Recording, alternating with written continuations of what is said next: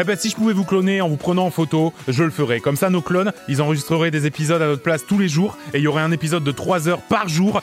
Donc voilà, vous écoutez l'épisode 54 de Coop et Canas, le podcast qui, je pense, tient un truc là.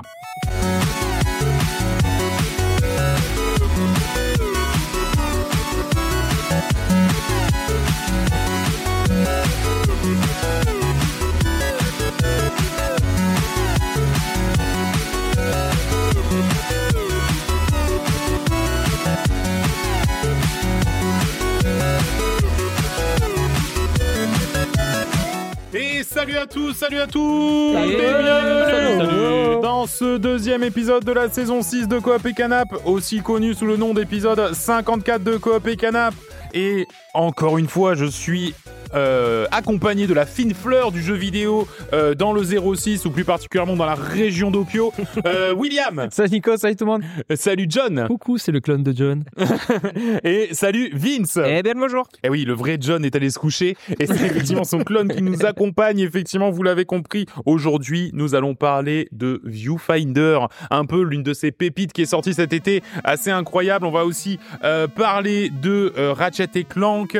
On va faire un petit round de news. Hein. On va parler films d'animation, intelligence artificielle et Starfield. hein. Attention, hein, il est, il est là. Euh, Starfield, euh, dont on aura sans doute l'occasion de rediscuter dans deux semaines avec une vraie critique en bonne et due forme. Euh, Il y aura une nouvelle rubrique, une rubrique un petit peu rétro. On se plongera dans le 3 de 2005, figurez-vous. Et oui, dans le 3 de 2005. Vous avez fumé à l'époque Et euh, nos rubriques habituelles dans le viseur. Je peux pas, j'ai piscine. Est-ce que vous êtes prêts? Mais avant ça. Avant ça, tout de même, vous Ah. pouvez nous suivre sur nos réseaux sociaux. Je l'ai Nous pas fait ou les auditeurs euh, vous pouvez suivre qui vous voulez sur les réseaux sociaux. Voilà, je sais pas si vous savez comment ça marche. Voilà, vous prenez n'importe qui, vous pouvez le suivre. Euh, non, mais hâte Coop et Canap, bien sûr, pour être euh, au courant de nos sorties, de nos streams aussi, hein, un stream un petit peu moins régulier cette année. Peut-être qu'on reviendra, on vous tiendra de toute manière au courant. Et aussi, bien sûr, notre Discord. N'hésitez pas à venir discuter du jeu auquel vous êtes en train de jouer en ce moment. Ça nous intéresse. Euh, voilà, bref, est-ce que vous êtes prêts pour cet épisode 54 de Coop et Canap Eh bien sûr. plutôt chaud. Euh, attends, et on va pas se laisser abattre, c'est parti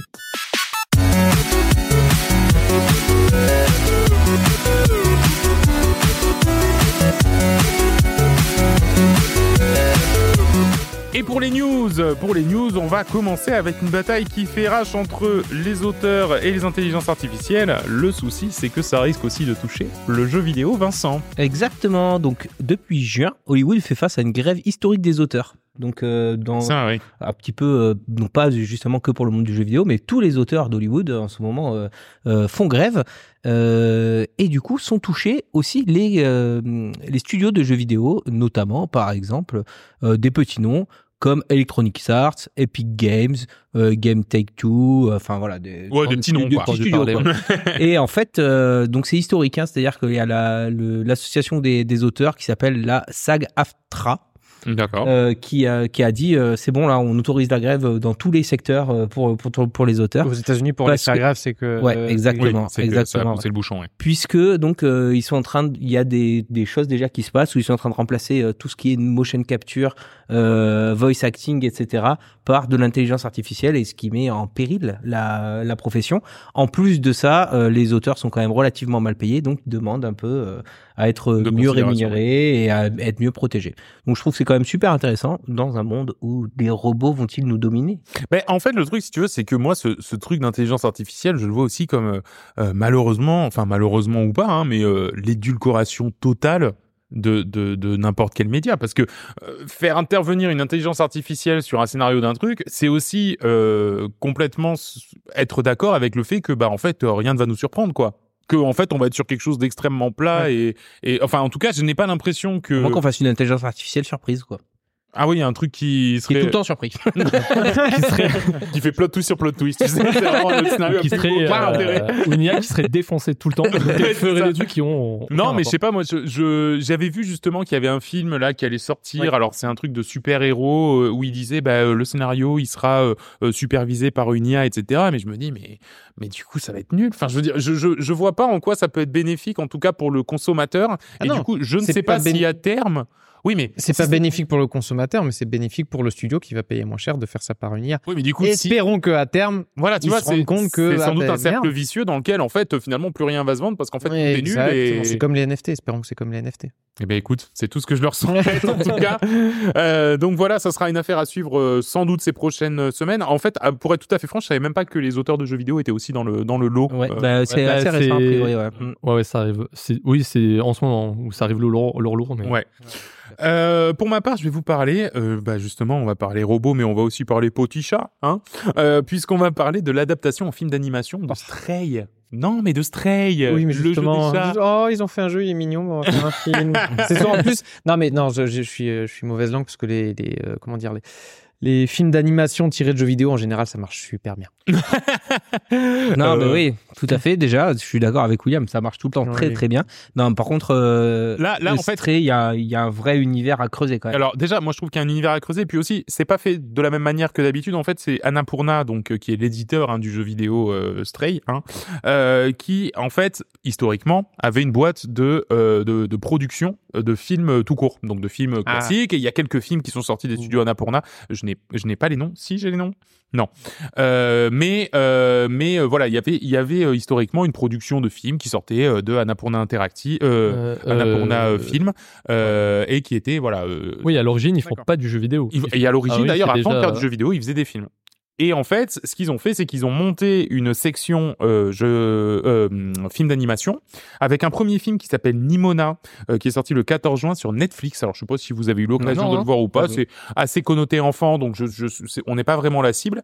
Et du coup, bah voilà, ils ont monté justement cette structure pour se dire, bah, nos jeux euh, qui fonctionnent, qui ont un univers à approfondir, etc. Bah, on va essayer euh, petit à petit de construire un, un univers cinématique d'animation autour de ça. Je trouve que c'est pas une mauvaise idée, surtout que c'est Annapurna, ils font Oui, des si c'est eux-mêmes qui font leur truc. euh, Tu vois, moi, je suis, Voilà. je suis, je suis pas, c'est pas, c'est Netflix qui dit, oh, on va faire un truc sur. Voilà, c'est ça, c'est ça. Là, on est, voilà, ça reste dans la maison. C'est les gars qui ont envie de capitaliser sur ok, leur euh, ça va, environnement. Ça va. Bon, bah écoute, si au moins j'ai pu te faire acheter une place euh, pour le film, c'est déjà ça. Euh, ensuite, en parlant justement de, je crois que c'était Annapurna aussi, Tinykin, non? Hmm, Pas ah non, tout. je crois pas du Non, tout. pas du Mais eh, ça aurait pu. Hein. Ça aurait Le pu. Tinykin, ça, ça, ça pourrait avoir la patte, ouais. Mais euh, le studio derrière ça s'appelle la Splash Team, donc Hmm. c'est un, mais c'est un studio français. Hein. Et euh, là dernièrement, ils ont teasé leur nouveau jeu, qui s'appelle Rendez-vous. Pour savoir, c'est bon, ce sera très vite, hein, mais en Un fait, de date. ils ont dit que c'est, en fait, c'est, je suis tombé sur un tweet, et après je suis tombé sur un autre tweet où c'était la, en fait, la, la, la cofondatrice du studio qui streamait et elle disait, bah aujourd'hui, on va faire un petit peu de design, de, de modélisation d'un personnage et tout. Ah, trop bien. Et je suivais, elle Ouais. expliquait en live un peu ben, sur quoi il bossait, comment il bossait en équipe et tout, et euh, pourquoi son personnage il ressemblait à, à une sorte de, de, de personnage en bois avec une tête de gland. Mhm. Et c'est parce qu'elle disait, bah, en fait, notre jeu, c'est un truc qui se déroule dans un arbre. Donc, euh, et dans une boule à neige. Enfin, c'est drôle parce que c'est un arbre dans une boule à Ah, neige. comme c'est cool. Et, euh, les, et les habitants, c'est ben, c'est c'est un caillou, euh, un gland, un bout de bois. Enfin, et, ça. et toi, tu joues un écureuil Mhm. et qui tient un salon de thé. Et donc, c'est un jeu de gestion de salon Elle de a- thé là, qui ça- emprunte des trucs. Derrière des. Ils sont- Désolé, mais ouais, moi ça elle- marque des elle- points. Elle, hein. elle a- elle a décrit en disant alors c'est une sorte de, de jeu de gestion de ta- salon de thé. On a essayé d'emprunter à la fois du Animal Crossing dans la, la, la, la gestion, modélisation et tout, avec le- la relation avec les autres personnages, et un Mhm. peu de Stardew Valley pour, le, pour tout ça. Enfin, et elle disait voilà, avec une DA qui est toute mignonne. Un peu, de toute façon, Tinykin, c'était déjà tout mignon. Voilà, Ouais, c'est un, un truc comme ça. Et de temps en temps, comme euh, bah, pareil, elle stream de temps en temps un petit peu de ça pour faire de la DA. Et je, je regarde et c'est c'est assez intéressant, tu vois, c'est passionnant à suivre. Et euh, voilà, non, c'est tout. C'est C'est des gens extrêmement talentueux. Mais je lui et je lui ai demandé, genre, euh, genre là, ça fait combien de temps que vous y êtes et il faut combien de temps pour finir un jeu comme ça? Elle dit là, on en est à 5 mois pour ce premier proto. Et elle dit là, il nous reste, je pense, un an et demi de dev. D'accord, ok. Donc, euh, Ah, bah, bon, bah, intéressant. faut sûrement tabler fin 2024 pour un nouveau jeu de ce, cette, cette de ce studio qu'on suivra Voilà. avec beaucoup euh, d'attention. Tinykin, c'était bien hein, l'an dernier. Oui. C'était Ouais, bien, c'était bien, quand même. frais, tu vois. Ouais, c'était frais, euh, ouais, exactement. ça. Donc avec un peu de chance, ça le sera tout autant. Euh, en revanche, euh, parlons fraîcheur, mais parlons aussi euh, moins frais. On va parler de Starfield et de sa sortie. C'est frais dans Euh, l'espace. donc il y a quelques semaines, la Starfield est sorti et tout Eh ne ben, s'est pas passé comme prévu. Starfield, en fait, on peut, peut- c'est peut-être le jeu le plus attendu de la décennie. Avant, on était sur le, le jeu, le- peut-être le de, de la décennie. C'est vraiment ce qui était le plus attendu. Quand Ouais, t'as Skyrim qui te dit on va faire un jeu dans l'espace qui sortira en 2022, ça va être le jeu. Et euh, avec une hype autant, le dernier jeu qui avait une aussi grosse hype, c'était Cyberpunk. hein. Bah, Donc, franchement, euh, oui. Hein. Ouais. Ah ouais, Franchement, clairement. oui. Et, euh, et on a vu ce que ça donnait pour Cyberpunk. Alors, et du coup, Starfield, il a un peu un bad buzz. On n'est pas au niveau de Cyberpunk, mais il a quand même des, des, des sales retours. Euh, sur ouais les voyages dans l'espace euh, c'est de la téléportation euh, je peux pas aller de planète en Mm. planète directement euh, je peux pas faire le tour de la planète euh, genre euh, je suis je suis obligé d'aller d'un point A à un point B mais euh, enfin donc il y a eu un bad buzz et en même temps il y a eu euh, aussi des gens qui ont répondu je- mais vous vous attendiez à quoi? Déjà ils ont pas euh, ils ont pas promis ça. Si- le, le dernier jeu qui a essayé de faire ça c'est No Man's Sky et on a vu ce que ça a donné. Oui, oui, si mais- tu fais un monde où tu peux aller par enfin les gens en fait ils ont la vision de l'espace c'est infini alors je veux un jeu infini ça, mar- ça, ça ne peut pas marcher techniquement. Ouais. Non, Surtout, ça je veux peut dire, être chiant. hein. l'espace, c'est chiant. Mais c'est Enfin, rigolo les deux c'est premières infini, minutes. mais c'est chiant euh, aussi. quatre- enfin, 99% de, enfin, c'est c'est mort. Oui, C'est- mais voilà. Pour le coup, regarde, No Man's Sky, ils ont quand même vachement réussi. Euh, bah là, on va dire sont- que là maintenant, maintenant le stade Ouais, c'est de- le roi. d'évolution du jeu répond exactement aux promesses initiales, Tout à fait. qui n'avaient pas réussi à tenir à la sortie. Néanmoins, pour y avoir joué, C'est vide. c'est Enfin, tu t'ennuies, tu t'ennuies rapidement quoi. C'est- Parce que bah ok, tu peux tu peux beaucoup voyager dans l'espace, mais bon, comme dit Nico quoi, c'est-à-dire que tu prends ton vaisseau, tu décolles de la planète, tu vas dans l'espace. La première fois, tu te dis waouh, ça c'est cool. Waouh, je peux atterrir sur un vaisseau. Bon, je fais quoi maintenant? Ben, je redécolle. Et puis je fais quoi? Ben, je vais re dans l'espace. Euh, Et puis je atterrir sur une planète. Alors- Ouais, la planète est quand même euh, un peu pareil qu'avant, un peu vide. Bon, allez, ok. ouais. Et tu fais ça une fois, deux fois, trois fois, au bout d'un moment, Mais ça va quoi. En fait, ils ont Il y, a, réussi il y a à- une volonté bac à sable, etc., qui peut être vachement sympa et qui peut plaire. Moi, je peux le comprendre. Moi, pour le coup, j'ai trouvé le jeu sympa, Mhm. mais euh, je trouve que euh, c'est pas, ça n'a rien à voir avec une promesse de RPG, quoi. Et- tu vois. exactement. Euh, Ouais, ouais. Tu peux, tu peux faire, euh, tu peux générer des trucs. Enfin, le- le jeu était pas vide de comme No Man's Sky, mais c'est juste que tu, tu peux pas créer des interactions. Tu peux pas créer. euh, C'était un gros hub, t'allais sur une planète et après tu faisais tes trucs. Donc, et là, on savait que c'était Bethesda. Bethesda, ils ont fait Skyrim, ils ont fait Fallout, ils ont fait Fallout 4. Ça a toujours été le même jeu avec un skin différent. Que je suis désolé que tu joues à Skyrim ou Fallout, t'as l'impression de jouer à la même chose, sauf que t'as un pistolet au lieu d'un arc. Et euh, c'est Fallout 4, c'était pareil. Donc quand alors tu t'attends toujours à mieux, mais euh, No Man's Sky, et il y en a qui l'ont dit très bien, c'est un Fallout 4 dans l'espace. Donc Ouais, c'est- bah, euh, Starfield, tu veux dire.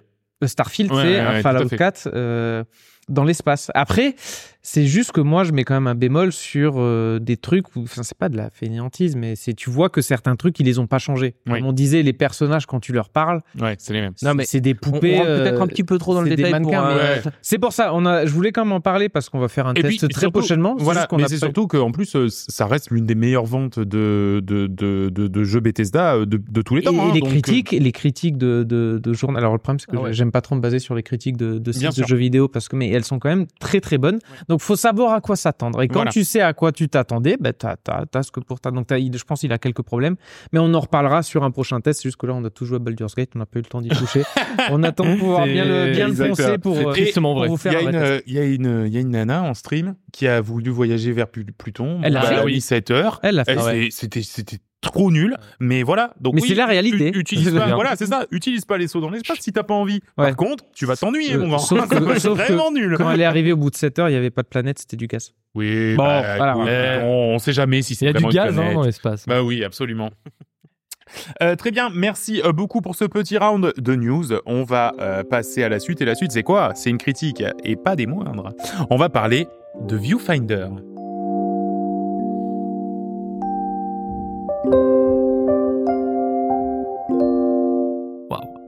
Ouais, John, si tu t'y mets pas, C'est une musique.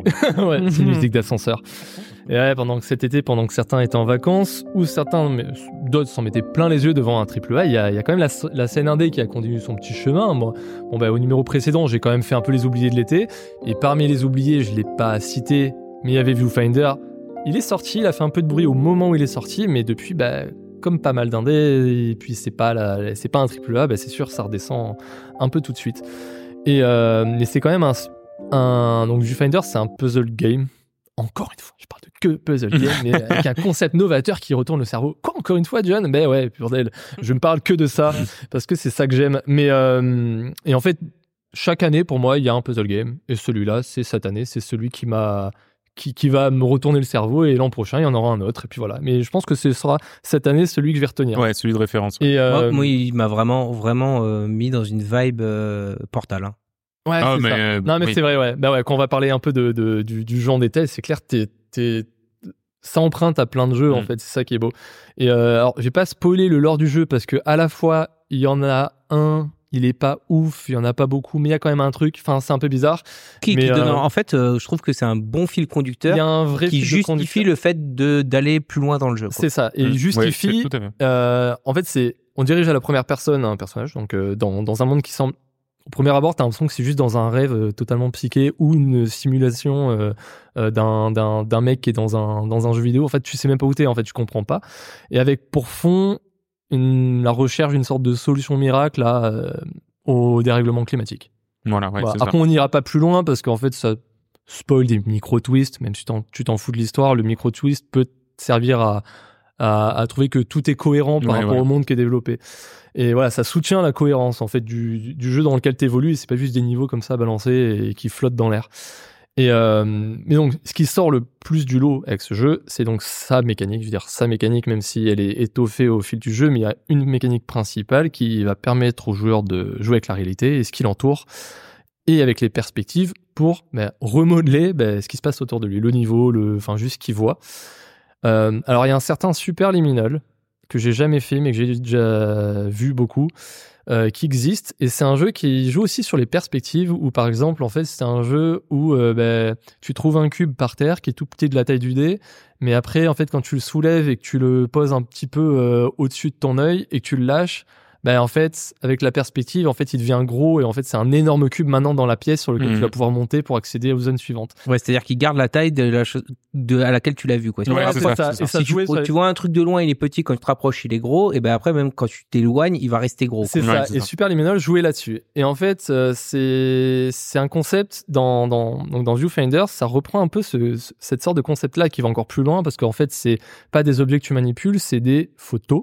Le premier truc qu'on qu'on te montre, première euh, mécanique, on dit tiens, prends la photo là, euh, soulève-la avec euh, ta gâchette, euh, regarde-la, aligne-la avec le décor. Et quand Ouais, voilà, vraiment littéralement, Voilà. le personnage attrape la photo, il tend le bras ouais. devant lui. une sorte de Polaroid en fait. Ouais, voilà. voilà. Il tend le bras devant lui et en fait, Ben non, en fait, non, c'est pas, il traverse Non. la photo. C'est, il positionne la photo comme, on prend une photo de la tour de Pise, on penche la photo pour qu'elle soit droite. Mhm. Et ben là, voilà. on appuie sur un bouton. manette. et le- en fait, la, la tour de Pise droite devient part de la réalité Voilà. avec Ouais. laquelle tu peux interagir dans le jeu vidéo. Ouais, voilà. Ouais, ils, in- ils incrustent l'élément de décor ou le décor qu'il y avait sur la photo sur le décor dans lequel tu évolues. Et donc, tu vas pouvoir rentrer dans le décor que tu viens de rajouter au décor existant. Genre, Et- juste là, là. Et pendant les, pendant les, les, les, les, les- les- les- on s'est toujours demandé, mais comment, enfin, ça va marcher ce truc-là tellement c'est tellement de la promesse est folle en fait. Ouais, c'est ça. La promesse est folle au niveau. Et Tellement ça euh, paraît farfelu en plus. Quoi. au niveau dis- technique de dev, enfin tu vois genre on est dans le dev et moi la première fois que j'ai vu ça, genre le mec sur Twitter, je lui ai fait, euh, je lui ai fait là en fait je, je, je commence à faire un- une attaque cérébrale juste en regardant les vidéos du jeu parce que pour moi c'est un jeu qui doit être impossible à développer et à tester comment Ouais, tu ouais. fais ça enfin et euh, Parce que pour, et le- c'est pour surtout- conceptualiser ça, déjà, c'est super dur à Ouais. expliquer. Quand tu dois le conceptualiser pour après le coder, bon, là, là, quel ah mais enfer. c'est c'est un enfer mais ce que je trouve cool avec ce jeu c'est que comme dans dans d'autres puzzle games ils amènent petit à petit les notions Oui, en fait, là la difficulté est toujours très Voilà, là la et même première le- notion, c'est cette notion de tu fous une photo, tu la, tu la, tu la, tu la bloques et tu peux rentrer dedans. Enfin, ça devient un élément du décor. C'est le, c'est un effet, ça fait boum, effet waouh d'entrée. Ça Ouais. fait déjà deux minutes que t'es dans le jeu. Mm. Et c'est ça que j'ai trouvé cool parce que l'effet waouh il est là et après il va continuer à se maintenir grâce à une pseudo narration plus une évolution en fait des mécaniques euh, Rajoutant des jeu. trucs dans voilà, le jeu. va, Quand tu et- fais une photo, il y a des éléments qui sont pas pris en photo. Quand tu vois là, des choses Parce comme que ça, ce qui est cool, c'est que tu peux tourner les photos, la mettre à l'envers, ce qui va jouer un peu avec la physique du jeu, faire tomber des objets qui sont dans Voilà, le ga- c'est-à-dire décor. que si y a quelque chose qui est trop loin, on le prend en photo, euh, il est posé sur un truc qui est trop loin pour accéder, on prend la photo et on, On met la photo à l'envers, on, on, on se la met au-dessus de la tête, bah du coup le truc qui est posé sur la table va tomber. Voilà. On pourra le ramasser par terre. C'est-à-dire Mais- que on peut le mettre au plafond et puis d'un coup, euh, en fait, ben ça a aucune raison de tenir au plafond une fois que ça fait partie de la réalité. Donc hop, ça tombe et on peut ramasser l'objet Voilà. Ouais. qui et fait partie de la réalité C'est maintenant. ça, c'est ça, que- et c'est ça que j'ai bien aimé avec le jeu, c'est que euh, bon, tu évolues dans des mondes. Je crois qu'il y a cinq mondes. Chaque monde a plein de niveaux. Et à chaque fois, comme dans ces jeux-là, bon, comme je disais, on, on rajoute un élément de mécanique, on étoffe un peu le truc, on complexifie les énigmes parce que chaque niveau, en fait, c'est résoudre des énigmes pour, euh, voilà, pour aller plus loin. Et, euh, et c'est bien parce que le, le jeu n'est globalement, il n'est pas difficile. Franchement, il est pas. Il y a deux, trois, il y a difficile. deux, trois Il énigmes. y a des euh, trucs, faut bien se péter le cerveau. Voilà, en fait, L'énigme c'est de la que pastèque. Ah, la Si tu pastèque. nous ouais. écoutes. non mais c'est ça qui est cool, c'est que il est pas, il est pas insurmontable est comme euh, j'ai pu euh, tester des jeux comme euh, Baba Is You ou autre où c'est, euh, tu peux avoir un mur de difficulté, tu passes pas, tu passes pas, c'est mort. Mm. Là, tu galères avec la pastèque, tu vas trouver au bon moment, même en faisant de la, de la merde, en faisant n'importe Bah, quoi avec ta photo trouvé, hein. que tu as tourné dans tous les sens. En Mm. plus, voilà, comme je disais, les mécaniques, elles évoluent à un moment donné. C'est, c'est, c'est encore mieux que ça. Tu as un appareil photo pour l'Android. Donc, tu dis que déjà, le jeu, il te propose des fois des photos qui sont posées sur une table. La photo, représente une tour. Bon, bah, ils ont dit, on a, ils ont prévu ça pour le niveau, que tu puisses mettre la tour et Mm. basta. Mais après, il y a un autre truc, c'est à l'appareil photo. Tu prends des clichés de tout ce qu'il y a autour de Mm. toi et les positionner n'importe où dans le niveau. Ils ont Ah dû ouais. trouver un hack, enfin au niveau du développement pour Je sais pas comment modéliser ils ont un fait, truc que tu puisses tu peux créer redupliquer. Des, tu peux créer des boucles en fait de, de tu, re- tu reprends des photos de photos que tu as repris et donc en fait ça crée un bordel à un moment donné tu as un système de photocopie Mm. photocopie tes photos c'est et t'as et t'as plein de success teams qui sont liés à tous les les éléments de gameplay un peu farfelus que si, si tu essaies de, de creuser de faire n'importe quoi tu penses à faire n'importe quoi mais tu, tu sens qu'il va y avoir des trucs un peu avec ça tu vas être récompensé par un success team qui a prévu que euh, bah, bah, tu avais voulu euh, bah, euh, tomber à l'infini dans le vide en faisant un, un- un niveau infini, enfin des trucs comme ça, il va dire bah ouais tu l'as fait, je savais que t'allais le faire. Genre même, même ça c'est c'est génial. Mais euh, mais voilà c'est juste chaque niveau, même si c'est linéaire parce que si tu réussis pas l'énigme, tu passes pas au niveau suivant et donc t'arrives pas à la fin du jeu. C'est chaque niveau c'est un terrain d'expérimentation de leur mécanique de gameplay qu'ils ont mis en place et euh, et voilà globalement c'est cool parce que le jeu n'est pas difficile même si tu peux avoir des ennemis qui bloquent. Les, D'ailleurs, les énigmes les plus durs sont réservés à des niveaux bonus que Ouais, tu voilà, du coup pas obligé de faire pour avancer dans le jeu. C'est vrai que c'est c'est vrai que c'est des proposent un peu de dire voilà, t'as compris la mécanique, on te met un niveau avancé pour voir si tu sais aller plus loin, t'as un niveau Voilà, d'abstraction tel que euh, tu vois plus loin que la simple mécanique que t'as compris Voilà, sur les ça. trois niveaux d'avant. Ça c'est bien parce que ça ça donne un jeu accessible, Mm. je trouve, avec une euh, une direction artis- artistique, enfin il y a un côté artistique Ouais. global et toute une dimension un peu même philosophique par rapport au Ouais, non, au monde et, et au lore, tu vois, c'est c'est puis, un, euh, c'est un lot. Graphiquement, c'est loin d'être moche. Et Non, comme tu dis, euh, la direction hein. artistique, les, les, les décors dans lesquels tu évolues Ouais. euh, sont euh, Tout est cohérent en plus. Voilà. cohérents et puis euh, agréables ou des fois désagréables, mais à souhait, quoi. Tu vois, c'est-à-dire que tu sens qu'ils ont voulu faire un monde un peu dérangeant avec des trucs un peu grouillants. Et tu sais ça, quoi? tu vois. Moi, j'ai trouvé que c'était un, un bon jeu d'été. C'est sorti un peu au début de l'été. Oui. Et j'avais l'impression que ça me donnait un petit courant d'air frais. Tu Ouais, sais, toute cette ambiance là, même le son, le truc.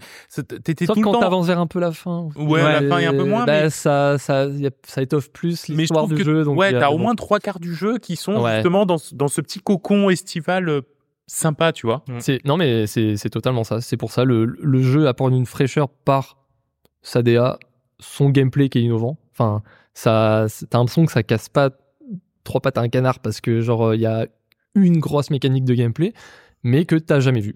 Ouais. Et j'ai envie de dire, bah, les gars, chapeau. Enfin, Ouais, genre, vraiment, vous- vraiment. Vous m'avez sorti un truc. C'est- j'ai vu beaucoup de commentaires, de reviews et tout, les mecs qui disaient ouais mais les gars euh, c'est bon, j'ai, je l'ai plié en 5 heures votre jeu. Je fais alors oui j'aurais pu en vous demander plus, ça ne m'aurait pas dérangé Mm, parce mm. que je l'ai déroulé en, en deux fois en fait le jeu deux sessions. Tu me mettais deux heures de plus, je les prenais, mais là il n'y avait pas deux heures de plus. Ouais, et bah, puis faut, à un moment, faut pas non plus trop tirer sur la corde. Euh, Je veux dire, euh, Ouais. euh, franchement, le jeu, il se vaut très bien à lui-même. Et, euh, Oui, parce et- qu'on pourrait le transformer en un espèce de Candy Crush où tu pourrais faire plein de niveaux. Ouais, comme ouais, t'en Mais bon, ça aurait plus d'intérêt, Bah ouais, c'est bon à la fin. T'as compris. Ouais ouais ou un, Et- jeu, et- un jeu de plateforme speedrun où tu mets Et on parlait de la narration, je sais que ça a été aussi un peu un sujet. En, en fait, ce qui Ah. est vachement chouette dans cette narration, et je trouve que ça se marie très bien au jeu de, au jeu de, de, de, de puzzle, hein, c'est qu'en fait, c'est- c'est plus ou moins des audiologues, des trucs que tu écoutes sans Oui. écouter. il y a beaucoup Euh, pendant le pendant le jeu t'as pas de tu sais t'as pas de moment où tu t'arrêtes euh, comme ça a pu être le cas par exemple pour euh, euh, Talos Principle c'est aussi pour ça que Mhm. j'aimais pas trop Talos Principle c'est tu sais c'est des moments où ça arrête le jeu et où là tu fais de la narration non non là c'est tout le temps en fait Ouais. tu joues et de temps en temps ça tchatche en arrière-plan et c'est très bien Oui. Et, ça, et ça plante un espèce de, de background, de décor. Voilà. Euh, Oui, parce que tu sais que dans les décors dans lesquels tu as évolué, il y a des scientifiques qui ont été là, qui ont fait des recherches, donc tu vois leur Mais dans l'absolu, tu Tu coupes leur le son euh, du minute 1, tu perds Ouais, pas grand chose non, Non, plus. mais quoi. c'est Donc, ça, euh, t'as toujours cette voix et tout. Et vu que tu joues un personnage qui est en duo avec quelqu'un qui est ailleurs, tu sais pas où elle est, mais elle te parle dans, en gros Mm. comme si c'était ton casque. Alors bon, c'est plus les voix sont un peu monotones et un petit peu bon, c'est pas le truc, Ouais, c'est pas le jeu le mieux joué au monde, mais Oui. ça passe parce Ça que c'est 5 heures. il est chill pour un puzzle game Mm. parce que t'as juste envie d'expérimenter. T'as pas forcément, des fois, t'as même pas envie de passer le niveau. T'as juste envie de, Mm. de tenter tes trucs parce que tu dis la mécanique est cool à ce niveau-là. Et après, tu le passes, tu dis bah niveau suivant et Ouais, et puis t'as pas de moment où, enfin, t'as des moments un peu où t'es vraiment content d'avoir trouvé. Ouais. Et, euh, et puis t'as des moments où juste tu déroules. Par contre, tu vois, il y a des moments où tu te casses un peu la tête parce que ça te fait faire une, espèce de gymnastique mentale qui est rigolote. Et il y a eu une expérience qui était trop marrante, c'est que euh, j'étais en train de jouer et Nico a vu que j'étais en train de jouer, il m'a rejoint et en fait, il, je streamais ma partie, Nico regardait et en fait, il me dit, lui, il avait déjà fait ces moments-là et il a, il, me disait, c'est marrant, moi, j'ai pas du tout fait comme ça. Ouais, ouais, ouais. Ouais, il y, a- mais il y en a quelques-unes que j'ai vraiment pas fait comme lui. Moi, et, ça, a ça- un- et ça m'a rendu fou. Je me suis dit, putain, mais oui, mais en fait, c'est pas mal aussi ça. ça, m'est arrivé quand j'ai galéré vraiment peut-être sur une énigme. Je me dis ok là j'ai réussi, mais on doit la, on doit la faire comment non Ouais. Je regarde un gameplay où le mec tu sais qu'il l'a fait direct, je fais ah, ah oui, ah oui, d'accord. Donc, Quand, quand Ah, il est t'es un peu plus malin que la moyenne, tu sais faire bien. Mais... Non, mais ouais. Et puis il y a un chat. Voilà, il y a un chat comme un peu dans Alice au pays des merveilles, là, un Qui truc est, un peu chelou. adorable d'ailleurs. Et qui, voilà, tu peux le caresser. Ouais, tu peux faire de- des moi, j'ai- je l'appelais le chat quantique parce que ça m'a fait penser à Outer Wild Oui. où dès que tu tournes la tête, il est plus au même endroit. Oui, C'est-à-dire que tu regardes un endroit, il est là, tu, tu, Ouais. tu fais demi-tour, tu marches Ouais. là, et puis en fait, il est au bout du couloir où tu arrives, tu vois. T'essaies de le prendre en photo, ça marche pas. Enfin, genre, c'est tout un bordel, genre, c'est chelou. Mais voilà, c'est, c'était un bon jeu d'été, mais qui, qui, qui peut ou pourra peut-être ne pas marquer le monde des, de ces jeux-là. Mais il a une non, c'est un patte très, très bon et j'espère vraiment- qu'il va rester. Enfin, Ouais, c'est ça le haut du panier des jeux de pla- des jeux de d'énigmes. Ouais, Vraiment, c'est le haut du panier. Tout Donc ça s'appelle Viewfinder. N'hésitez surtout pas pour, pour pour vous casser la tête. Et puis je vous dis, il y a vraiment une ambiance très agréable autour du jeu. Euh, qui fait vous plaisir. casser la tête, c'est même pas le bon mot, c'est vraiment plus vous creusez la tête Vous- parce que oui, ça casse pas la tête, c'est agréable. Un- Oui, voilà, on est content de trouver, euh, on trouve sans euh, trop trop de difficultés, sauf la pastèque, mais sinon ça va quoi. Et puis, euh, bon, il n'y a pas énormément de ploucs parce que souvent ça revient soit sur, soit sur la durée, quand c'est négatif, mais en général, euh, les mecs disent plutôt euh, ne jouez pas à ce jeu quand vous êtes défoncé. Je- Compréhensible. ouais, ouais. Ouais. Et euh, il y en a un autre, et c'est un peu ce qu'on disait en introduction, il dit euh, ce jeu est le plus gros flex de dev que j'ai jamais vu. C'est vrai. Ça, là, ton nom là-dessus, Non, là, t'as tu- ouais, t'as vraiment Ouais. l'impression que c'est c'est moi qui ai fait c'est- ça. c'est ton Mm. pote qui fait un peu dev qui fait regarde ce que j'ai fait. C'est Non, ouais. clair et net. Mais tu rigoles. Alors, je, moi, je, je soupçonne ce genre de jeu où c'est un mec qui bossait sur un jeu, il a codé un truc, rien à voir. On regarde ce que j'ai fait, on va en faire un jeu. Même comme Portal, hein, tu vois. C'est Genre, c'est des conneries ou c'est. Jean-Mi, ça vient Jean-Mi, d'une- regarde ce que j'ai fait là. Ça vient d'une erreur. Je crois que c'est un bug, mais. Je mets ma main, pareil que ça vient là-dessus. Donc voilà, ça s'appelle Viewfinder, n'hésitez surtout pas, c'est un excellent jeu. On va maintenant passer à la rubrique fun de cet épisode. Je peux pas, j'ai le. Euh, Je peux pas, je rigole. Voilà. Je peux pas, j'ai rétro. Je peux pas, c'est trop rigolo.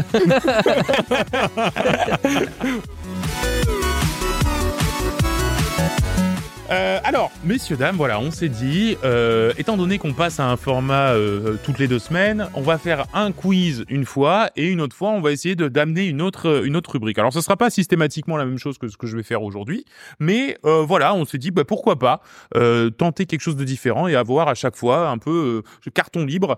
Ça peut être du jeu vidéo, ça peut être n'importe quoi d'autre, ça peut être de- du rétro, ça peut être absolument ce qu'on veut.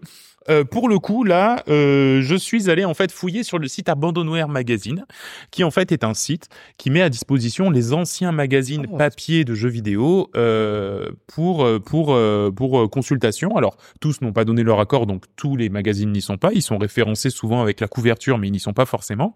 Et je suis allé voir un petit peu bah, ce qui s'était passé dans les E3 euh, dans les E3 il y a quelques années, quand le 3 était encore à la mode, que la Gamescom était vraiment un tout petit salon et que bah, c'était Ouais. encore le 3 qui était maître. Moi, je me souviens, j'achetais énormément les magazines à ce moment-là pour me mettre un peu au courant. Mon rêve, c'était d'aller à l'E3. Bah pareil, moi aussi et moi donc. Et euh, et je sais pas pourquoi, j'ai bloqué sur euh, la couverture d'un joystick euh, de euh, de l'année 2005, de juin 2000 euh, de juillet 2005, euh, qui était donc sur le 3 de 2005 et du coup, bah je voulais vous faire un peu replonger dans cette ambiance-là. Il y a des jeux qui nous ont marqués hein, auxquels on a joué mais qui en fait et c'est c'est ça aussi qui est rigolo, étaient présentés pour la première fois Du coup, dans les articles, il y a forcément aussi des paillettes dans les yeux et des choses où on se dit, ouais, alors quand c'est sorti, c'était quand même pas tout à fait ça, les copains. Hein C'était quand 2005, 2005 c'est quoi justement On disait, t'avais la, Swi- la Wii était pas encore sortie. Donc là, on est sur du GameCube. euh, Voilà, GameCube. En fait, c'était Play 2, à cette Xbox. 3 là. En 2001. Ouais, c'est ça. En fait, le, le, à Play cette 3, 3 là ont été annoncés la 360, la Play 3 Voilà. et euh, et la Wii. Donc on est sur du Play 2. Ah oui, mais c'est à l'E3, on Ben oui, parle mais de Play 3. du coup, on parle de ce qui va sortir sur les prochaines consoles. Alors déjà, quelque chose qui m'a marqué et en fait dont je me suis immédiatement souvenu quand j'ai vu ça et qui à l'époque me gênait énormément quand j'achetais le magazine et que je le feuilletais sur le canapé à côté de mes parents, c'est que euh, ces magazines-là, oui, Enfin, non. Le mais le des- 3, oui, le 3 on voit ce que c'était, c'est. on y allait aussi pour les meufs Les babes. qui présentaient les jeux, les babes, babes. hein, qu'on appelait, euh, qui présentaient les jeux sur les stands. Ouais. Le but, c'était qu'il y ait des jolies filles en Comme tenue euh, relativement, mais exactement, euh, relativement peu vêtues, aux couleurs des jeux vidéo, et euh, t'avais toujours une pleine page euh, recto verso avec des photos de euh, de meufs, euh, voilà, euh, sur les stands. J'ai- Je me suis dit, waouh, c'est vrai qu'on a évolué quand même. L'humanité, elle est peut-être pas forcément allée dans le bon sens dans tout, mais là, dans ça, ça va mieux. Parce que à la Gamescom, je peux te dire qu'à part des galettes de saucisses, il y a pas, voilà, hein, y a pas grand chose. Et tant mieux, tant mieux, tant mieux. Alors, je vais, je vais, euh, c'est pas un quiz à proprement parler, mais je vais quand même vous vous faire un petit peu la lecture de certains articles et vous allez essayer de deviner de quel jeu on parle. Alors remettez-vous un petit peu. Euh, on est sur la fin de la Play 2, la fin de la Xbox, le début des nouvelles, de la nouvelle génération de consoles. On, on parlait encore comme ça. On en parlait Enfin, un peu nous, comme nous. ça, un peu, oui. J'ai un nouvel ami dans la vie. Il est fantastique. Alors, de quel jeu je parle hein? Il s'appelle Bill Wright. Et il vient de me mettre une bonne claque. Pourtant, Ah. de prime abord, son nouveau jeu ne brille pas vraiment la beauté. On se demande même s'il ne, s'il ne se fout pas de nous en nous montrant Astéroïde sur Atari 2600. Mais en fait, non. Il est super sérieux. Bill s'est rendu compte d'un truc. Ce qui marche dans un jeu aujourd'hui, c'est la customisation. Dans les Sims ou même dans le dernier GTA, les trucs en plus, euh, c'est tout ce qu'on peut utiliser pour s'approprier l'environnement du jeu. Et là, Bill s'est dit, mon prochain titre, ce n'est pas moi qui le ferai, mais c'est le joueur. Little Big Planet. Non. Oh. Non, alors ça, c'est plus tard. Ça, c'est Sport plus Play 4, c'est sport. Ouais, voilà. Exactement, Voilà. c'est Je sport. cherchais le truc euh, chelou, là. Effectivement. En fait, en fait, ce qui est marrant, c'est que justement le le et, on va le voir un petit peu dans tout le magazine. C'est vrai que la grosse tendance de l'époque, c'était d'avoir un, un, un personnage qui n'était pas le, le personnage dessiné pour le jeu. Tu vois, comme comme tu, tu pouvais avoir Rayman, comme tu veux, mais de pouvoir le customiser, etc. Mm. Et du coup là, donc il faut savoir que c'est les mecs qui avaient développé les Sims, hein, euh, qui ont qui ont Mm. fait sport euh, par la suite. Et du coup, bah voilà, il y avait euh, cet article complètement fou euh, qui s'est dit, ben voilà, euh, on, y a marqué, voilà, il a réuni l'élite des codeurs et leur a donné la clé du bac à sable, créé un produit qui permet aux joueurs de se l'approprier complètement. Imaginez que vous puissiez prendre le contrôle d'une forme de vie. Alors c'est vrai que Pareil, sport c'était bien et quand c'est sorti, c'est vrai que bon, on s'est tous dit c'est chouette, tu vois. Mais la vérité, c'est que Ouais. Ah, Ça reste un des meilleurs jeux pour moi de, de mon enfance, pour de la décennie en termes de. de- ah ouais, Ah ouais. ah moi je me, moi avec Ah oui, le recul, j'ai un souvenir quand même. hein, Avec le euh, recul, c'est un peu moins. Mais tu, pars de la cellule et tu vas jusqu'aux euh, visites Alors moi, ça m'avait vachement euh, enthousiasmé au début, Mm. Mais euh, je crois que Tu faisais une partie. Ouais, je crois que ouais, Mais, c'est ça. mais euh. après, oui, mais après, moi aussi, je suis très customisation. Je vais passer 5 heures à faire mon Eh, personnage ça aussi, sur, tu euh, vois. sur euh, Baldur's Gate. Alors là, de pouvoir faire ton personnage, faire des ailes, j'ai fait une sorte de minotaure araignée, genre un corps d'araignée avec un torse. de- Ouais, mais- Ouais, voilà, je. Ouais, je vois. j'ai- Je et vois au le final, gars. ça impactait pas grand chose Et sur le après, jeu il parce marchait, que c'était c'était run. euh. c'était dégueulasse. il mangé par le cul parce que du coup, j'avais mis une bouche en termes de, trucs. Bah Ah, là, c'est vraiment Dieu, il vient de faire un truc, il fait. Oh, Qu'est-ce que j'ai fait, là Ouais, ça- Oups. Désolé. ah, my annulé.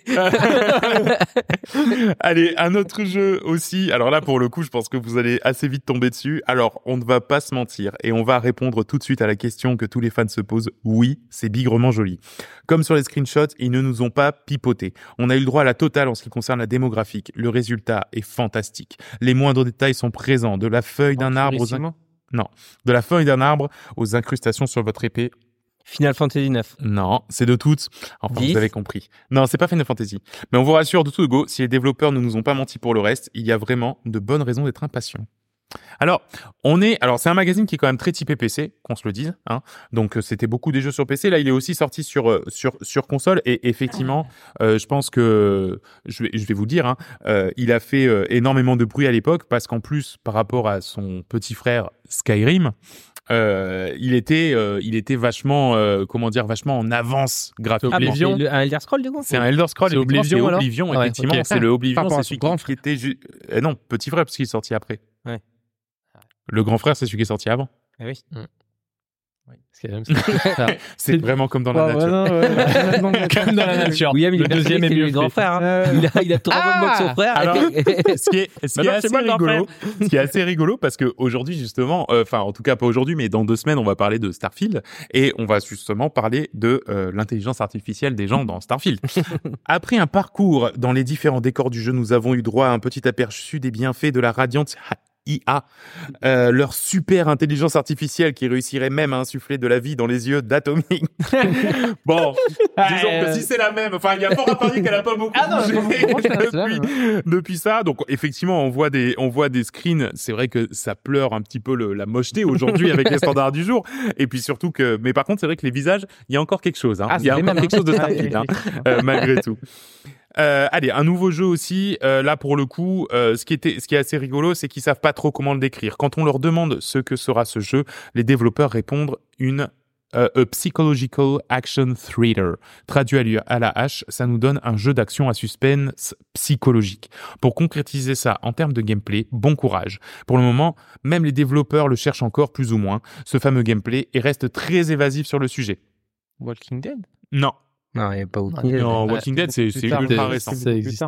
Euh, bon, alors là. Non, bah alors, je, je vous cache pas que 2005. c'est pour ça que c'est pas un quiz parce que c'est très dur à, à deviner. En fait, il s'agit d'Alan Wake, effectivement. Et en fait, ce qui est rigolo, Ah, il c'est de se dire, c'est de se dire que effectivement, ils étaient assez évasifs sur le gameplay parce que avec il le y avait recul, pas de gameplay. il y en avait pas. Voilà, c'est surtout oui. ça. Et c'était un petit peu le début de, euh, bah oui, on a le droit de faire des jeux où ça joue pas beaucoup. Shenmue. Ouais. Voilà, Shenmue, tu vois, des trucs comme ça. On a le droit de faire des jeux où, en fait, euh, les gens, euh, les gens euh, jouent pas, enfin, tu vois, où ça joue peu. Mais, mais à l'époque, c'était tellement peu qu'ils avaient dit, bah non, c'est vraiment un jeu d'action psychologique, tu vois. Alors qu'en fait, non, finalement, c'est un jeu narratif plus la que. psychologie du joueur qui est mis en jeu. Voilà, c'est ça, exactement. Euh, allez, un, un jeu un peu rigolo aussi. Moi, j'y ai joué, je pense que vous aussi. Les adaptations de films en jeux vidéo ont rarement bonne presse. Du reste, je me suis rendu à la présentation de ce jeu sans grand enthousiasme. Erreur. Une baffe prise par surprise fait toujours plus mal. Montré dans une version jouable sur Xbox, le début de la démo laisse présager un FPS un peu particulier. Le héros est attaché et va finir en apéricube pour singe géant. C'est beau, sans plus. Euh, et classique, vos amis arrivent pour vous détacher alors que euh, le grand méchant du jeu vient, vient trouver l'amour de sa vie et repart dans sa jungle avec. Godzilla- euh, Enfin, euh, King King Kong. Kong C'est King euh. Kong, ouais, effectivement. Il y avait Et alors, le King film Kong. King Kong euh, de donc de 2005 aussi. Ouais, exactement. En fait, en fait, c'est c'est ça, c'est un, c'est tiré du film King Kong. Mais en fait, ce qu'il faut savoir, c'est que le jeu a été tellement retardé que c'était censé être un jeu tiré du film pour se vendre par galette une fois le film sorti et tout. Et en fait, il est sorti finalement deux ans après, euh, dans une version qui tournait, euh, qui tournait donc sur sur la plupart des consoles. Et, euh, et effectivement, c'était un super chouette jeu. Je sais pas si vous y avez joué. King Kong, il y a un jeu King Kong un jeu King Kong. Ah. euh, toi, t'étais en FPS Ah, euh, avec une, avec des lances, avec ce que tu trouvais dans la dans la dans la forêt, etc. Et en fait, c'était vachement impressionnant euh, visuellement euh, ce qu'ils avaient réussi à faire. Moi, je me souviens de niveaux euh, sous une pluie battante, euh, enfin qui était euh, pour l'époque euh, aucun souvenir. un sacré. Ah euh, ouais, non, je savais pas. Oh, le flop qu'il a Je- fait celui-là. Alors, je pense que ça a très très peu marché. Ah. Et D'ailleurs, vous savez qui c'est qui développait ça à l'époque? Electronic Arts. Non, pas alors. Ah bon, euh, les j'ai la réponse. Pas très loin du chêne. spoilé. Ouais, voilà, c'est Ubisoft en fait. Ah, Ubisoft ah. développait ça à l'époque où ils faisaient euh, autre chose que Assassin's Creed. Euh, Rendez-vous compte, c'était il y a longtemps. Hein. Euh, allez, un autre jeu, pareil, ça je pense que pour le coup on y a vraiment tous joué, réalisant sans doute qu'il y avait un marché à prendre vite fait bien fait avant l'arrivée fort probable d'un Diablo 3 qui devait tout bouffer. THQ nous présente son nouvelle action RPG en vue 3D avec du bon monstre dedans. Vous slasherez à l'envie dans l'univers de la Grèce antique avec son lot de magie et de choses merveilleuses. Non, un, un, un jeu, un Diablo-like, Ah oui, littéralement dans la euh, Grèce antique. Bah, j'ai plus le nom. Je- T'as ouais. plus le nom? Non, ouais, je vois les, je vois le C'est jeu de l'époque. Titan Quest. Ouais, c'est ça, Titan Ah Quest. ouais, Titan non. Quest. Apparemment, mais c'est quand même. Eh ben, c'était un Attends, il y a le, il y en a un nouveau là qui va sortir, non? Euh, Ah, Titan, Titan Quest 2, ouais, je crois même. Mais, mais je crois même. Non, Titan Quest 3, peut-être même. Peut-être le 3, mais ça a l'air très joli. En Ouais, en fait, à l'époque même, c'était assez joli. C'était, en fait, si tu veux, là où ça se démarquait vachement euh, de, euh, de, de, de tous les autres hack and slash, c'est que c'était lumineux. Alors que t'avais Diablo, Ouais. est le noir, c'est son, et puis voilà, Et puis. Les démons, ils Ouais, des trucs méchants il dans fait le noir. nuit, et en plus t'es dans une grotte, c'est pas de lumière. Et là, là, au contraire, tu vois, tu respirais, c'était des trucs, et, et, et c'était, c'était assez rigolo. En fait, ce qui est rigolo, alors Titan Quest, là, c'est, on est plus sur euh, une petite anecdote. euh, une anecdote perso, on était allé, euh, donc c'était aussi une époque où on se déplaçait nos tours pour faire des LAN, et on était allé chez des amis, du coup, faire une LAN à 5, et c'est là, je pense que c'est ce soir-là euh, qu'on s'est dit euh, le plus de fois, tu me vois, je te vois pas, tu me vois, moi je te vois, je te vois pas, tu me vois, c'est quoi ton adresse IP quoi, Non, parce que je vous vois, mais moi je me vois pas. Bref, on n'a jamais réussi à jouer, on a regardé un film de zombies, Euh, et du coup on avait prévu toute une après-midi euh, sur ce jeu qu'on a finalement pas fait. Les anecdotes de LAN, c'est bien parce que c'est aussi où tu essaies d'aller télécharger des jeux craqués, forcément, parce que tout le monde ne l'a pas. Ah, Et quand t'en as un qui en LAN, quand t'en as un qui dit Ah les gars, sur un serveur, j'ai trouvé Diablo 7. Je Diablo 7.exe, tout le monde l'installe. ouais. Écran vert, PC qui fond. Enfin voilà. Ouais, c'est vrai, il y avait, il y avait des, il y avait des délires. Alors, euh, là, les, les, les héros, c'était ceux qui avaient leur propre routeur, là. ah ouais, Et tout le monde pouvait se brancher dessus. Ouais, il il y avait était assez de sûr C'était formidable. Euh, alors, à votre avis, en 2005, ça pour le coup, vous, vous, vous aurez peut-être la réponse. C'était quoi le style de jeu le plus à la mode? Le truc vraiment, il fallait que tout le monde fasse le sien. Le, 2005. jeu d'infiltration. Non, pas le jeu d'infiltration. Ah, moi, j'aurais dit un FPS à la Halo, là. Non, c'est Si, pas les- un FPS. Ah, J'allais dire, ouais, là. non, En 2005, 2006. Les Call of, non. Bah, genre c'est Medal of. Honor et tout. Non, Euh, c'est, on n'est pas sur du FPS, on n'est pas sur du jeu d'infiltration. Un jeu de course. Non. J'ai des RPG, JRPG. Un GTA like. Alors, alors. RPG, on y est presque. euh, JRPG. Un peu plus haut niveau avec un peu plus de Action. monde. RPG avec beaucoup de Un monde. MMO. Les Mais oui, les MMO. MMO. Ah, ouais. Absolument. Oui, oui. les Oui. Meuporg. Oh, les. Meuporg. Qu'est-ce que. Les Meuporg. Ah, c'est l'époque En Meuporg. 2005, Ah ouais, il y sur avait plein de le choses. 3, donc il faut savoir que dans, dans le magazine, en tout cas, il parle de 90 jeux. Ouais. Sur ces 90 jeux, il y a 25 Ouais. MMORPG. T'avais J'ai joué à des euh, trucs obscurs. Donjons et Dragons Pas. Online. Je sais pas, tu sortais. Ah bah peut-être que tu connaîtras des noms. Je les ai tous notés, Ouais. d'accord, tous ceux dont il parle. Imperator, Ouais. Turbine, Auto Asso. Non. Euh, Auto Asso, c'est des meufs euh, robots à poil. Hein. Ok. Euh, Huxley, Mu Online, Sun, World of Villain, Guardian Heroes, Dark and Light, Earth Online, Twilight War, Pir- Pirate of Burning Sea, ça pour le coup, Ah ça oui. donne un peu envie. Ça, je connais. Heroes Journée, et il y en avait encore plein d'autres. Et en fait, c'est rigolo parce que ouais, sur le marché, donc tous ces trucs-là sont morts. Hein. Enfin, je veux dire, c'est vraiment. Est-ce Et- qu'ils ont seulement vécu, Nicolas? Mais exactement. Et c'est ce que dit, c'est ce que dit euh, l'auteur de l'article. Il dit, c'est absolument impossible à moins qu'il y ait d'un coup 10 millions de joueurs qui se passionnent pour les MMO et qui se répartissent équitablement euh, dans les dans les jeux. C'est absolument impossible que l'année prochaine ils existent tous encore. Et effectivement, je pense qu'il y en a, il y en a pas un qui a tenu plus d'un an. Euh, je crois Ah, qu'à une Si époque, tu perçais que tu devenais le nouveau WoW, oui, Ouais. c'est ça. Mais bon, il y était avait pas la place pour euh, 10 Ouais. nouveaux. Il y en avait déjà, pas. il y en a- qui ont tenté de faire du WoW. Il y a eu Warhammer Online, mais en fait, ils essaient de faire WoW, mais sans être WoW et la Mm. licence, voilà. Donc, ils se sont coulés. Il y avait même Donjons et Dragons Online. Il y avait euh, Seigneur des Anneaux. Ouais, vraiment, Ils ont ouais. tout tenté, mais c'était mort. Dommage. Et, euh, et d'ailleurs, euh, ce qui est euh, ce qui est euh, ce qui est rigolo, je sais pas si vous connaissiez World of Heroes et World of Villains. Ouais. J'ai joué à eh World ben, of Heroes. Ouais, et ben J'ai ça fait beaucoup c'est de MMO aussi. c'est ça c'est euh, c'était moi je trouvais ça cool. C'était des MMO dans lesquels tu te mettais dans la peau de super-héros Oui. ou de super-vilains. tu jouais avec Ah oui, Batman et tout. quelque chose. Non, Euh, non, c'est des tu customisais ton héros. Ton Oui, super-héros. je sais, non, mais j'en avais créé un, mais tu avais aussi. Enfin, c'était dans le monde. Non, Ah non, c'était c'était- pas du tout d'ici, c'était euh, sans licence. Parce que d'ici, on a sorti un, je crois, avec une licence. Ah. et tu crées ton perso toi-même. J'avais fait un Ah truc oui, électrique avec ouais. un bâton. ouais, ça peut-être. Mais là, ouais, t'avais ça. Bon, après, euh, à votre avis, euh. Donc ça, c'était pour la partie E3, mais euh, il y avait aussi des critiques et du coup, je vais vous lire quand même euh, une une critique parce que je, je je pense que ça va vous parler malgré d'évidentes faiblesses techniques, une ergonomie perfectible et une ambiance qui ne sera pas au goût de tout le monde. Ce jeu force le respect par l'intelligence et la richesse de son gameplay, son humour, son impressionnante bande son, ainsi que le nombre faramineux d'heures à y engloutir pour en faire le tour, souvent imité, jamais égalé. Cette licence n'a aucune concurrence crédible. Les plus, je vous le dis quand même, donc il a eu 9 sur 10. hein. Les plus, le plaisir de la conduite, la durée de vie, le gameplay varié, la bande son. Turismo Ah, il y a un peu de bagnole, mais c'est pas ça. Euh, les graphiques, GTA, non c'est GTA, ouais. C'est San Andreas. San Andreas. C'est San Andreas en ouais. 2005 2005, c'est San Andreas. Ah ouais. Effectivement, Ah, bah bah, oui, c'est ouais, et en fait, c'est là qu'on Ouais, se rend compte bon, que, ouais. en plus, donc tu disais que c'était euh, le, le- il y a deux semaines, tu disais que GTA San Andreas c'était le jeu euh, le plus vendu sur la console, qui est sorti un an avant la fin de vie de la Ah oui, console. oui. Donc c'est te dire à quel point son succès a été euh, fulgurant, quoi, tu vois. Oh là là, ouais. Donc voilà. En même temps, tout, le- tout le monde était occupé à faire des MMO. Le seul vrai jeu qui sortait, c'était ça en vrai. Ouais, c'est vrai, en même temps, fallait pas être con. Hein. tu sortais ton petit GTA solo, bon bah ouais, faites vos MMO, moi j'en ai rien à foutre. Euh, donc voilà, pour ce petit tour nostalgique dans les années 2005, qui nous ramène un petit peu euh, à l'époque, euh, à cette époque. Ah, c'est magnifique. J'aurais trop aimé que tu fasses ton introduction avec un bruit de, de truc qui va en arrière, hein, de. Ah non, bon, si tu veux, je le mettrai. Ah merde, maintenant je vais être obligé de le faire. Bon, bah, j'en trouverai un. Très bien, merci euh, beaucoup en tout cas d'avoir suivi cette petite euh, chronique fun. Euh, on va passer à la suite de l'émission et à la critique d'un jeu et d'un sacré jeu mine de rien, Ratchet et Clank Rift Apart. Waouh.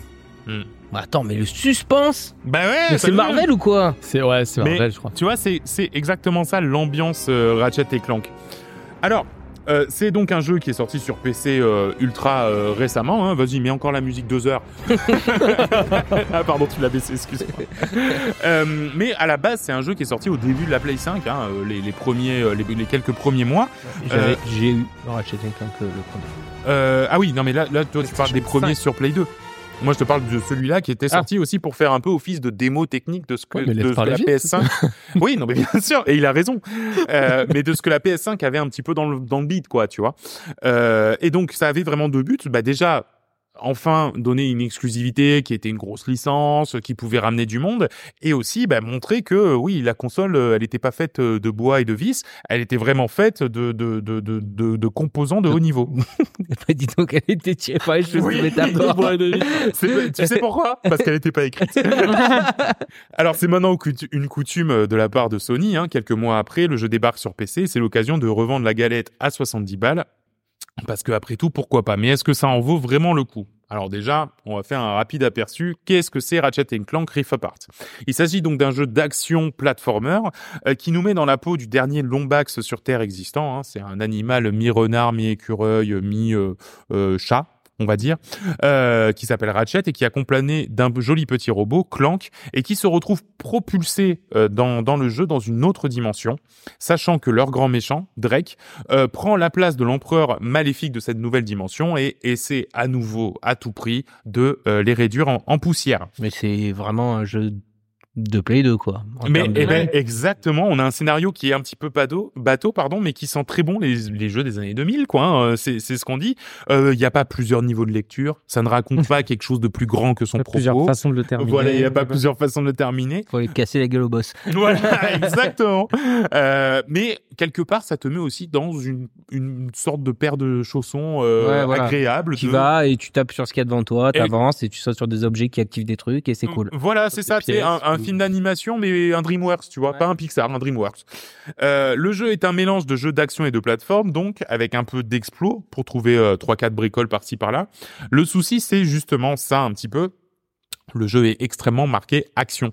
Alors moi j'étais un peu déçu, j'étais plus parti euh, sur un jeu euh, plateforme, euh, plateforme explo, collectaton, peut-être un peu comme Tiny Kin hein, justement Ouais. à l'époque, tu vois. Moi je- moi j'étais plus parti là-dessus, mais non. En fait il faut et puis il faut le savoir, c'est très action. Il y a des tonnes d'armes, je crois qu'il y en a une vingtaine au total différentes que tu acquiers au fur et à mesure du jeu. Toutes sont extrêmement impressionnantes. Bah, les premières non, hein, c'est des pistolets normaux, mais après t'as des lance-roquettes qui partent à droite, à gauche, puis ils retournent sur le héros, sur le sur le méchant. Euh, euh, donc voilà, c'est bien parce que ça diversifie un peu euh, le gameplay, mais par contre, bon, au lieu d'être sur des un peu d'énigmes, un peu de plateforme, machin, ben on est surtout dans des shooters en arène où bah, tu dois vider une arène avant de pouvoir avancer à la prochaine arène en faisant deux trois pas de plateforme entre les deux. Dommage. Un petit peu dommage parce que du coup ça finit par ressembler à un Uncharted cartoon, sauf que si Uncharted marche bien, c'est parce que l'histoire est vachement engageante et parce qu'il y a une mise en scène exceptionnelle. Euh, là, du coup, on est un petit peu euh, ouais, l'histoire est pas assez forte si tu veux. Tu peux pas te permettre de faire des twists euh, phénoménaux. Non, puis pas- pour le coup, bon après je j'ai pas vu Ratchet Clank, mais dans dans euh, Uncharted, Uncharted, oui. t'as même quand t'es dans un, ils- arrivent à te mettre dans une espèce d'arène, t'as un sentiment de progression, c'est-à-dire que tu vas dans une espèce de corridor ou quoi, Hmm. t'es jamais dans une pièce fermée où Ouais. on te donne des armes surpuissantes et faut vraiment juste raser tout le monde. C'est un peu ça, quoi, voilà, tu vois. ça. T'as une notion de même quand tu fais que de la bagarre, ça avance, tu vois. Ouais, c'est vrai. Si, si là tu fais, on t'arrête ta narration et là on te dit bah vas-y maintenant castagne et après on recommence. C'est la bagarre. Mais mais c'est vrai, là- c'est ça. Là, en gros, c'est dans c'est ambiance car- cartoon en fait. Donc ça fait Uncharted dans la démesure d'un cartoon, mais juste en euh, bah vas-y vide, vide, vide, les- vide des arènes. vide à les la arènes. Alors bien sûr, il y a un truc, et ça pour le coup, on peut absolument pas lui enlever, c'est que le visuel est absolument exceptionnel. Euh, on est vraiment sur un jeu taillé pour la Play 5, et c'est là que tu te rends compte, surtout quand il tourne sur ton PC et qu'il tousse un petit peu sur ton PC, euh, que oui, la Play 5, c'est une sacrée console, qui en a dans le bide, et ça, il y a pas de souci. Rien que la séquence d'intro, alors la séquence d'intro, elle est phénoménale. T'es dans une sorte de, de c'est une parade en fait. hein, on célèbre les héros euh, Ratchet et Clank. Donc t'as une parade dans une ville euh, futuriste qui grouille de détails, de bâtiments, de trucs, avec des foules entières qui sont amassées sur des sur des euh, des terrasses volantes, qui regardent le truc. Et toi, tu vas de char en char, tu sautes sur ces chars qui sont en mouvement. Euh, t'as des ennemis qui arrivent, t'as des chars qui explosent. Enfin, pour le coup, ouais. Rien que la scène d'intro, tu dis waouh, ça, ça c'est, ça c'est le futur. En revanche, comme je disais, il faut une super machine parce que en fait, il y a tout un truc sur lequel est basé euh, Ratchet et Clank et sur lequel euh, toute la communication avait été faite, c'est euh, le switch entre dimensions. C'est-à-dire qu'en fait, sur Play 5, en gros, tu en un claquement de doigts, t'étais dans cette ville, t'es dans un marécage poisseux. Bon ben sur PC, même si j'ai un bon NVMe, même si j'ai un bon, j'ai une bonne carte graphique, etc.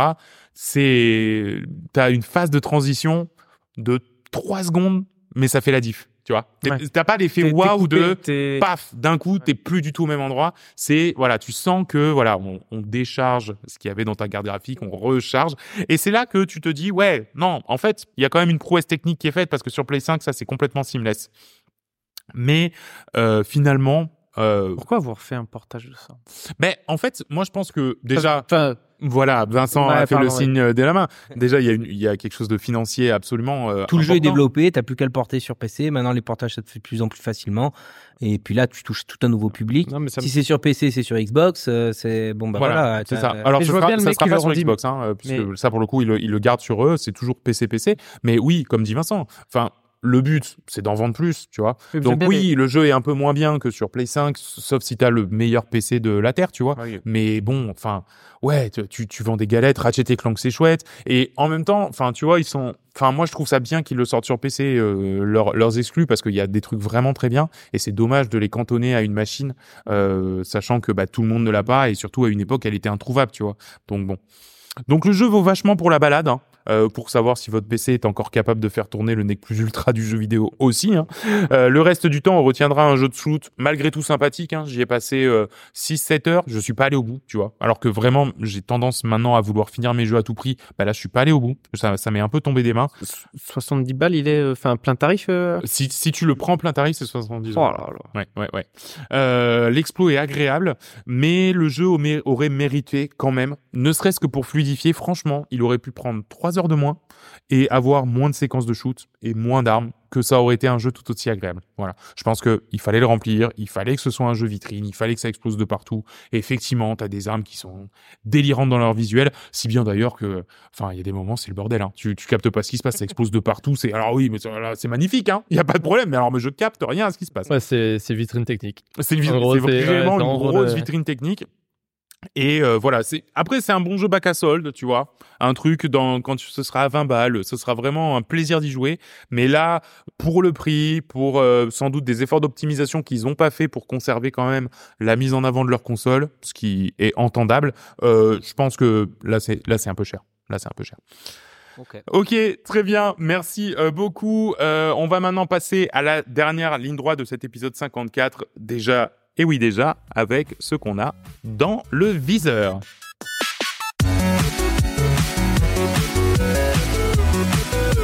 Alors, dans le viseur, à quoi est-ce qu'on va jouer en ce début de mois d'octobre pluvieux? C'est un vœu pieux, hein, on n'est pas du tout, euh, on n'y est pas encore, mais on espère en tout cas qu'il sera un petit peu pluvieux. Euh, Will? Alors, j'ai euh, Endless Dungeon. Ah mais non, c'est vrai, il sort là là Il sort le 19 octobre. C'est, et- mais si vous connaissez peut-être Dungeon of the Endless. Oui. Vincent, on y avait joué, Nicolas aussi, je Ouais, crois. ouais, C'était ouais. un jeu en fait euh, où tu devais protéger Un vaisseau avec Defense, des vagues, un peu Ah, Tower Defense. oui, C'était oui. en même temps Tower Defense et tu posais des personnages. Sauf que là, c'est la suite Endless Dungeon et c'est plus vu du dessus. euh, Vu en du 2D. côté. Là, c'est isométrique. Oui, vue c'est- isométrique parce qu'avant c'était vu du côté, je crois. non, euh, d'en haut. D'en ah, haut. haut, vraiment une vue d'en comme une map. D'accord. T'es vraiment sur, sur une map. Ah, avec tu l'avais poncé ce jeu, toi. hein. Ah, on y avait, on y avait bien. Et c'est joli euh, là, hein, j'aime bien. Et la ben nouvelle là, carte. très vue beau, ISO, hein. ça peut être pas mal. Ouais. une sorte de Diablo, du coup. Et euh, puis, euh, je trouve que, enfin, en tout cas, sur les images qu'ils proposent, euh, les effets de lumière et tout ça, ça a l'air d'être ouais. T'avais t'avais un côté roguelike où Ouais. tu commençais, t'avais des personnages différents avec des gameplays différents. Ça avait l'air pas mal. Donc à voir la suite, ce que ça donne. Puis ils ont un peu switché. Ils ont juste pas fait une suite. Ils ont changé un peu le gameplay. Ouais, tout à fait. Donc ça s'appelle euh, Endless Dungeon, le 19 le octobre. 19 octobre. J'ai aussi euh, City Skyline 2, hein, le 24 Ah, ouais. octobre Oh apparemment. là là là là. Ah, Oh là celui-là là en là plus là. il me donnait envie là. Ah Ouh, ouais, sur Game beau, hein. Pass et tout là. Ah ouais, Bah, ouais. bah, bah, bah. Ouais, non, ça, ça, ça, franchement, je pense que s'il y en a un que je voudrais faire, parce que je suis pas très city builder, mais celui-là, Ah oui. ça fait partie de ceux que j'aimerais faire. J'ai peur, en fait, un peu de celui-là, moi. Ah ouais? Pourquoi De tomber dedans. Ouais. Ah ouais. Ouais, ça Ouais. fait peur. J'ai hein. peur, euh, tu sais, que. De tomber dans la marmite, quoi. Ouais, mais que tu sais, vertigineux. t'es- t'as une espèce de truc euh, comme ça me fait des fois là où d'un coup t'as besoin de jouer trois jours d'affilée. Il appelle le boss, il fait là, Je je comprends. Jour, je suis Je malade. ouais, euh, chérie, euh, j'ai j'ai joué à Airbnb, tu me vois plus pendant trois jours. Faut que j'aille vraiment jouer trop là. Ok, euh, merci beaucoup, John.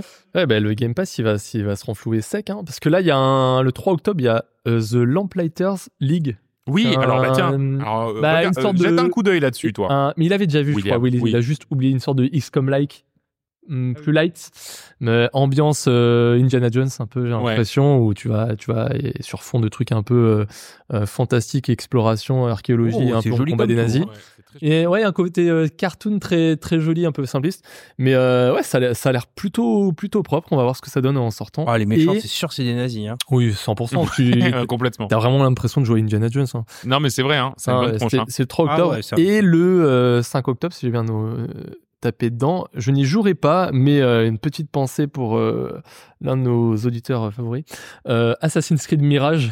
Hey, le nouvel Assassin's Creed, Voilà, le renouveau qui- de la franchise. Ouais, le renouveau, mais, mais ouais, on a, on avait eu un petit échange avec, avec, avec Vince où en fait les premiers retours, les mecs ils disent bon, ben en gros, ouais, on retrouve les, les éléments de gameplay des premiers Assassin's Creed, un petit peu mieux étoffés, et surtout, c'est, ils disaient, c'est une vingtaine d'heures de jeu. Donc là, tout le monde est tombé en mode genre quoi, c'est quoi 20 heures Mais c'est genre, trop euh, bien. mais euh, allez vous faire foutre, ils vont dire bah non en fait c'est trop bien. Genre et c'est surtout ouais effectivement j'ai lu un peu ils ont jamais vendu ça comme un vrai opus euh, Canonique. C'est canonique Ah parce oui. que c'est genre celui-là c'est un ancêtre de je sais pas qui dans Assassin's Creed Oui, Valhalla. bon, alors, la méta-histoire. c'est canon euh, pour ça. Mais euh, c'est de toute façon maintenant ils ont ils en ont 1000 des Assassin's Creed qui vont Oui. sortir. Donc mais celui-là c'est presque euh, comme si c'était un énorme DLC en fait. Oui, C'est d'accord. Mais t'inquiète le- pas qu'ils vont le, prendre, le vendre le même prix que ceux qui font Alors, 120 heures non, de jeu. hein. parce que je crois que tu le là quand tu le préco, tu le trouves à 40 balles en fait, 45 balles. Il est pas à 70 balles euh, jeu jeu complet. Donc c'est pour ça que presque il te montre que c'est un triple A mais vous attendez pas à un, euh,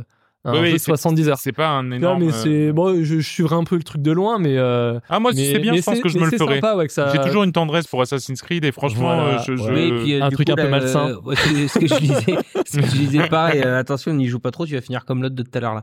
Euh, euh, oui que apparemment les nouvelles phases de combat, d'infiltration, en tout cas de- d'assassinat, euh, ressembleraient vachement à Hitman. Oui. Et comme toi, Et ça, ça, ça, ça, j'aime bien. ouais. enfin, je trouve que c'est un, un argument vendeur, euh, surtout Ouais. pour toi qui as bien aimé Hitman. Ouais, Donc, tout on, à fait. va- on tout verra fait. ce que ça donne. Et puis aussi, euh, on n'en a pas parlé, mais pareil, sur le Game Pass, il y a Forza, le nouveau, le Forza nouveau, euh, Forza Motorsport. Alors là, plus axé. euh, Simulation. course- voilà, simulation, course de voiture sur circuit, etc. Mais c'est même même même même quand même. Mais même quand même, une voiture quand même, mais euh, sur des circuits. Donc ça, ça sort le 10 octobre.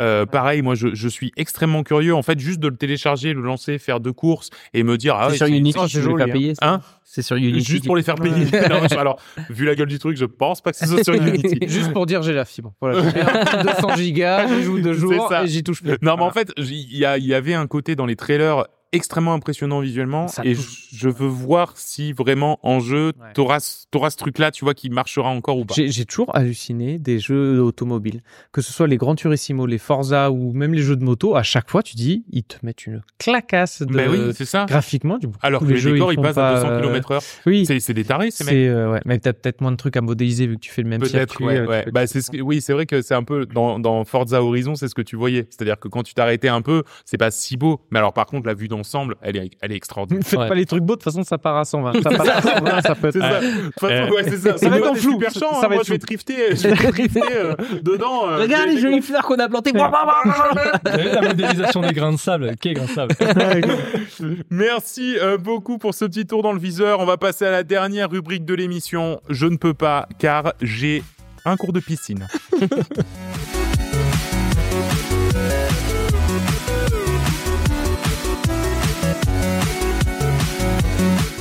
Alors, je peux pas, j'ai piscine euh, spéciale série hein, euh, pour ce coup-ci, puisqu'effectivement, on va parler de trois séries et c'est Vince qui va euh, démarrer en nous parlant de quelque chose euh, dont je n'ai jamais entendu parler de ma vie, Stumptown. Ouais. Qu'est-ce Ouais. que c'est? Euh, alors c'est sur Disney Plus? Oui, Euh, Enfin, et tu le ça sais va être, euh, ouais, je me rappelle pas exactement du nom, mais le truc Disney là. d'accord. Ah, c'est Disney. Ah oui, c'est Disney Plus alors. Ouais. Euh, et c'est en fait euh, pourquoi au début, euh, enfin pourquoi j'ai dit oui? Donc ma femme me dit, ah, t'as vu ça, ça a l'air sympa. Euh, sur le papier, je me suis dit ouais, peut-être, peut-être pas. Et puis là, j'ai vu l'actrice principale. C'est euh, l'actrice qui joue euh, Robin dans euh, I Met Your Mother euh, ou alors euh, Ah oui, d'accord. euh, l'assistante là dans les, tous les Marvel euh, de, de Fury. Euh, un des personnages euh, principaux, c'est euh, Nick de euh, la série avec euh, Ah, s'appelle New euh, Girl. New Girl. Avec Zoé Deschanel. Ouais, et euh, et bon, c'est deux séries que, enfin, deux séries que j'ai beaucoup aimées, et notamment particulièrement les personnages que j'avais trouvé t- très sympas à l'époque. Et du coup, je me suis dit, bah, why not euh, Pourquoi pas On va regarder. Et en fait, c'est plutôt super feel good. Pas hyper feel good non plus, pas que vraiment du feel good, mais euh, c'est cette meuf qui est euh, ancienne militaire et du coup euh, PTSD bien comme il faut, etc. Euh, je vous passe les détails, vous les découvrirez si vous regardez. Et, et en fait, c'est des tranches de vie autour de sa vie à elle qui essaie de devenir du coup euh, détective privé et euh, qui est confronté à plein de situations ubuesques dans un, je crois que ça se passe. euh, je sais même plus à Portland, ça se passe à Portland aux États-Unis et euh, et du coup euh, c'est euh, plein d'épisodes qui se suivent avec une trame principale. Ça fait un peu old school euh, comme euh, comme type de narration, mais c'est vraiment super sympa quoi. D'accord. Et donc, ça s'appelle Stumptown et c'est sur Disney+. Je, je crois voir qu'il y a qu'une seule saison alors que c'est sorti en 2019. J'imagine que c'est parce que c'est arrêté. J'en ai aucune idée. euh, D'accord. Je lancé ça parce que ça avait l'air sympa. euh, Et ça. Mais ouais. Ouais, mais bon, ça a vu que ça a fait zéro bruit. Effectivement, ils ont pas dû. euh, Ouais, ils ont pas dû renouveler. Mais apparemment, c'est tiré dans- d'une BD. Bah, ça m'étonne pas vraiment dans la Et narration. donc et peut-être les- que, alors je sais pas si à la fin de la série euh, ça montre que ça peut équiper à avoir une suite, mais Bah, je sais pas, j'ai pas fini. ah ok ouais, non parce que s'il faut c'est une one shot en fait. Ouais, ouais, tout à fait. Oui, oui, autant l'histoire est terminée. et puis, peut-être, euh, en vrai, la manière dont c'est raconté, si après, euh, euh, enfin, tu vois, là, on vit une période de leur vie, on arrive dans leur vie à ces gens-là, et puis on vit leur vie, enfin, il leur arrive des choses. Et puis, après, si on les quitte, on les quitte, c'est pas grave. Ouais, ouais, Il y a ouais. pas, il y a pas de grand euh, drame avec un méchant ou Ouais. euh, des grands objectifs, tu vois. ouais, ouais, ouais. Euh, très bien. Euh, John, toi aussi, tu vas nous parler série avec une série en plus qui, je pense, euh, a Euh, déjà été parlée par William. été- ouais, Il y a longtemps. William, William Il y a on a déjà ouais. parlé il y a longtemps de la fabuleuse euh, Madame Maisel, Mhm. Miss Maisel en, en anglais. Et euh, non en fait ouais ben j'avais regardé C'est parce quoi, que c'est la détective, là? Non, Non. c'est la, celle qui fait du Ah oui. William en avait parlé il y a longtemps, il y a peut-être deux saisons, et depuis, genre, je sais qu'elle est là. Et je me dis, si William en a parlé, c'est que c'est pas forcément, euh, genre, c'est, c'est, c'est regardable. Et il en avait parlé Ah, en bien, tu vois. non, mais C'est- J'étais de faire- Il y a, il y a un coup de poing qui allait partir. Hein. non, non, parce qu'il y a, il y a, je sais pas, souvent autour de la table, on arrive à partager des trucs qui, les autres, ils disent, putain, j'ai regardé, t'en as, t'avais raison. Oui, c'est vrai. cool. Bah, en général, les recommandations qu'on fait, elles sont bien. Ouais, c'est ça. Et donc là, j'ai, j'ai convaincu euh, madame de, de, de tenter ça. hein. Oh, le pitch, je sais pas ce que c'est, mais on tente, Mm. tu vois. Et donc, c'est, donc, là, c'est pour ça, c'est parce que ça s'est terminé Mhm. cette année, dernière saison, euh, dernier épisode, c'était au mois de mai. Donc là, on s'est fait les cinq saisons, je crois, en à peu près un mois. Mhm. Mm, ouais, on a, Ah, speed- vacances, hein. on a speedrun, hein. speedruns, dis donc. ouais. Ouais, quand t'envoies 3-4 épisodes par soir, même Ouais. si ça fait euh, 50 minutes, je peux te dire que tu speedrun. hein. Non, mais euh, ouais, donc ça se passe dans les fins années 50, où euh, c'est, euh, c'est une, bah, une femme au foyer euh, new-yorkaise, euh, qui, qui, donc une jeune, elle a même pas la trentaine, qui en fait, du jour au lendemain, en fait, elle- elle- ça lui tombe un peu dessus, mais en fait, elle veut se lancer dans le stand-up. Et bah à l'époque, euh, une femme, ça bosse pas déjà. Mhm. Donc pour déjà pourquoi tirer faire une activité genre bizarre? En plus, c'est se montrer aux gens, donc tu fais pas ça. En plus, elle vient d'une famille juive, donc c'est il y a encore plus de, de contraintes culturelles et, et, et communautaires, tu vois, par rapport à ça.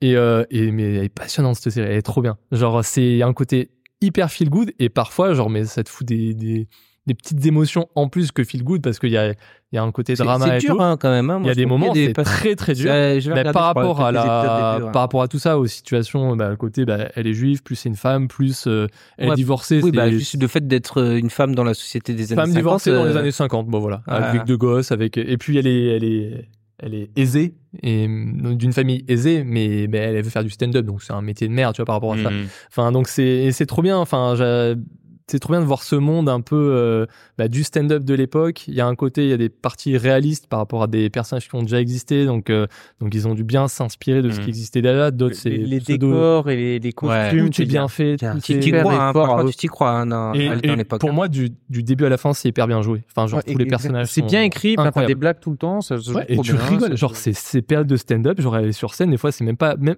par épisode, des fois, t'as même pas une séquence où elle fait du stand-up, mais quand elle le fait, c'est deux minutes dans un épisode et tu rigoles. Mm. Quand c'est un autre, des fois, tu rigoles parce qu'ils veulent te montrer que celui-là est bon, tu vois. Et Elle est hyper bien écrite. Voilà, je suis. On est dégoûté Mm. D'avoir fini la série. Alors, Mais non, cinq saisons. on pleure pas parce que c'est fini, souris parce que ça s'est passé. Oh, ça va. Instagram Ah. Merci. Oh là là. Mais oui, Bang, merci bang. Vincent. Et moi aussi, je vais vous parler d'une série. Non, et- non, pas toi. Allez, on termine. Ah, d'accord, ok. Bah, écoutez. Allez, euh, Nico, t'es t'es là. ça va te plaire, c'est une caméra cachée. Euh, C'est une caméra cachée. Mais non, la série dont je vais parler. Ah, ok. Euh, il s'agit, il s'agit de euh, de Jury Duty, qui est donc une série qui est passée un petit peu inaperçue sur euh, Amazon. C'est euh, huit épisodes de 30 minutes qui sont donc euh, qui sont donc euh, enfin qui racontent euh, une histoire. Et quelle est cette histoire? Ben en fait, c'est filmé sous la forme d'une sorte de documentaire ou de mockumentaire un peu à la manière de de de The Office. Hein. Donc c'est c'est filmé tantôt caméra au point, tantôt en caméra cachée sur ben, une personne, enfin euh, 12 jurés du coup qui vont assister à un à un procès. La subtilité, c'est que bien sûr normalement tout ça euh, n'a pas autorisation à être diffusé où que ce soit, sauf que ben, tout ce juré est faux, tout le juge est faux, les, les accusations sont fausses, tous les membres euh, de cette organisation sont entièrement fausses, c'est des acteurs, sauf une personne, une personne qui s'appelle Ronald, je crois, et qui est donc piégé dans cette euh, caméra cachée sans quel- vraiment savoir, et qui, qui est juré, du coup, Ah, ok, d'accord. qui est l'un des, l'un des douze Ah, jurés. c'est le Truman Show all over again. C'est exactement. c'est Quand je vois la bande-annonce, c'est vraiment The Office, mais tu mettrais un vrai mec au milieu de ça. quoi. Exactement. Gros, Alors, le truc, c'est que contrairement aux caméras cachées que on a, dont on a l'habitude en France un peu avec euh, bah, Greg Guillotin, avec euh, euh, ah, François Damiens, etc., où on est beaucoup basé sur un humour, de un gêne. petit peu de gêne, de malaise, etc. Ici, on est vraiment sur une caméra cachée entièrement feel good. Le mec qui est en train de vivre ça s'éclate à le vivre parce que euh, en fait, il se passe des choses phénoménales. Il se passe, enfin, pas des choses phénoménales, mais il se passe toujours une connerie, tu vois. Et le truc, c'est que c'est pas euh, à lui, euh, comment dire, qu'on demande systématiquement de, surtout au début, en fait. Hein. Ça suit vachement, si tu veux. Ouais, c'est pas le pro- protagoniste principal d'une histoire c'est pas forcément le protagoniste principal, tu vois. C'est un mec qui est là et en fait, petit à petit, mais aussi en fonction de son évolution dans le groupe, il va devenir le protagoniste principal. Ouais, c'est trop bien. Sauf que dans les premiers épisodes, bah, tout le monde est en mode. Alors le procès a duré trois semaines quand même, hein, et ils les ont ils ont trouvé un twist scénaristique pour les enfermer ensemble pendant trois semaines, euh, pour qu'ils soient isolés complètement du monde extérieur, qu'ils puissent pas sortir, qu'ils puissent pas machin. Bah, en théorie, je crois que dans les grands procès, c'est comme ça pour les gérer. Alors en fait, c'est si si jamais, euh, en tout cas c'est comme ça qu'il l'explique, si jamais il peut y avoir euh, l'extérieur qui peut influer sur Collusion. ce procès-là, voilà collusion, Mais- à ce moment-là ils le font. Et donc au début, bah effectivement, Oui. tu vois, le- les gens sont un peu bébêtes et tout, il y a des gags extraordinaires qui le mettent dans une position un petit peu un petit peu entre les deux, mais toujours rigolote, tu vois, où, où il est jamais euh, impacté euh, franchement. Et puis petit à petit, ça monte en puissance et il devient un petit peu le leader du groupe, mais extrêmement naturellement. Tout le monde joue très très bien. Il y a même un ancien acteur euh, de X-Men. celui qui fait Cyclope dans X-Men. Celui qui fait Cyclope dans X-Men, c'est celui qui exactement. jouait Sonic dans Sonic. Oui, c'est Oui, aussi oui, celui-là. Ah, Euh, c'est celui qui jouait Cyclope. Et Ouais, c'est ouais. celui qui jouait Cyclope dans X-Men et qui en fait est là en tant que acteur un petit peu ringard et qui est toujours là à dire ouais je, il joue je son sur un fait, rôle son propre rôle et il est Ah genre, non. ouais là je suis sur un rôle bon je peux pas en parler hein bon allez je vous dis et tu vois il est tout le temps comme ça à faire son mec et tu vois que le gars en même temps il a envie d'être pote avec lui parce que c'est un acteur connu c'est cool d'être pote avec lui et en même temps tout le monde voit que Il est un peu. ouais c'est un, il est c'est un relou tu vois et, et c'est que des situations comme ça. Il y a un gag absolument phénoménal dans, le- dans, en- entre le premier et le deuxième épisode. Je crois que même c'est dès le premier épisode. C'est trop drôle. Je le dis pas parce que vraiment je le trouve, euh, je le trouve extra. Et, et pour le coup, c'est vraiment euh, une série feel good jusqu'à son euh, tout dernier épisode où ils font un reveal euh, de, de, de de la caméra cachée, de tout ce qui s'est passé, comment ça a été filmé, comment ça a été monté. Pour pour de, bah, à titre d'exemple, ils ont dû, en fait, ils ont dû faire des répétitions un jour. Et du coup, ils ont prétexté un cas de Covid pour l'enfermer dans sa chambre. C'était le seul enfermé à l'hôtel. Et tout le monde est allé à l'endroit où ils devaient se rendre du coup le lendemain pour faire une séance de répétition. Ensuite, ils sont tous revenus à l'hôtel, ils se sont revus et le lendemain, ils sont tous allés là-bas pour jouer les scènes euh, et tout ce qui se passe. C'est incroyable. C'est, je trouve, je, et puis c'est vraiment feel good. Les On l'a, on l'a, on l'a défoncé. Ces huit épisodes de 30 minutes, on l'a défoncé en, en deux trois soirs. c'est, ah non, mais tu vas lui mettre Ouais. un carton, mon pote. Alors c'est pas toujours à mourir de rire, mais par contre c'est toujours feel Non, mais le concept, euh, je. Ah ouais, j'adore. moi aussi j'adore. Ah ouais, non, vraiment, je, je vous le recommande. Après, c'est bien vendu, hein. Ça c'est Nico aussi. Hein. Genre, Oui, il, ça, était, c'est mon il était problème. commercial aussi, hein. faut pas. commercial en série. Donc euh, c'est moi qui l'ai vendu à Amazon. Donc tu vois. Euh, donc voilà. Donc c'est sur Amazon Prime. Euh, donc euh, voilà. n'hé- N'hésitez surtout pas si vous avez un compte. Franchement, ça se, ça se regarde tout seul. Et voilà, voici donc euh, la fin de cet épisode 54. Merci à tous et à toutes de nous avoir écoutés. On est très très heureux d'avoir pu vous proposer ce nouveau format de podcast. N'hésitez surtout pas, surtout si vous nous écoutez sur Spotify. Est-ce que vous êtes content de ce format? Est-ce que vous pensez qu'on devrait continuer dans cette dans cette direction? Ou est-ce que vous pensez que euh, le, le précédent format a été le meilleur? On est très très curieux euh, que ce soit sur Spotify ou d'ailleurs euh, sur notre Discord hein, Ou sur Euh, Twitter. ou sur Twitter. X, pardon, X, voilà, sur pardon. Twix. Elon Musk. C'est la vieille blague. Euh, voilà, n'hé- n'hésitez en tout cas surtout pas à nous le dire. hein. On est vraiment preneur de vos Ouais. retours euh, et, euh, et de tout ce que vous pourriez apporter. Si même vous avez des idées d'ailleurs de rubriques un petit peu fun qu'on pourrait faire euh, une, une, un épisode sur deux, ben, euh, dites-le nous. Euh, sinon, eh ben, de toute façon, on se donne rendez-vous dans deux semaines. D'ici là, eh ben, portez-vous bien, euh, jouez à plein de choses et surtout, amusez-vous. Salut tout le monde Ciao, ciao. Allez, ciao tout le monde.